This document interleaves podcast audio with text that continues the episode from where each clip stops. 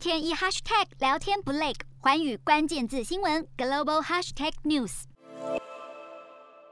八号上午，佳兆业集团惊传宣布停牌。而先前早在三号，佳兆业集团早就表示，该公司有一笔本金总额四亿美元的票据寻求延期偿还失败。然而屋漏偏逢连夜雨，佳兆业不止面临财务危机，中国央视报道还出现工资积欠并且停工的问题。而受到佳兆业事件影响，让港股恒生指数不止八号盘前下跌，盘中更是走势震荡，更引发疑虑。佳兆业恐将是一星期内第二间陷入债务违约的中国房地产企业。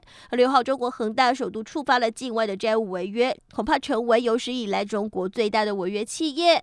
不但使得放款单位和部分的银行陷入呆账阴霾，更对中国的金融体系带来严峻挑战。市场分析师表示，恒大企业债务危机尚未解决，又传出佳兆业面临同样问题，引发投资人对中国庞大房地产行业金融稳定性的新担忧。Hello，大家好，我是寰宇全世界的主持人何荣，常常跟大家分享国际观与国际新闻。但您知道为什么需要关注这些讯息吗？我和寰宇全世界节目制作人王克英将分享国际新闻的重要性以及如何爱上国际新闻。如果错过收听，还可以回听幸福联合国 Podcast 哦。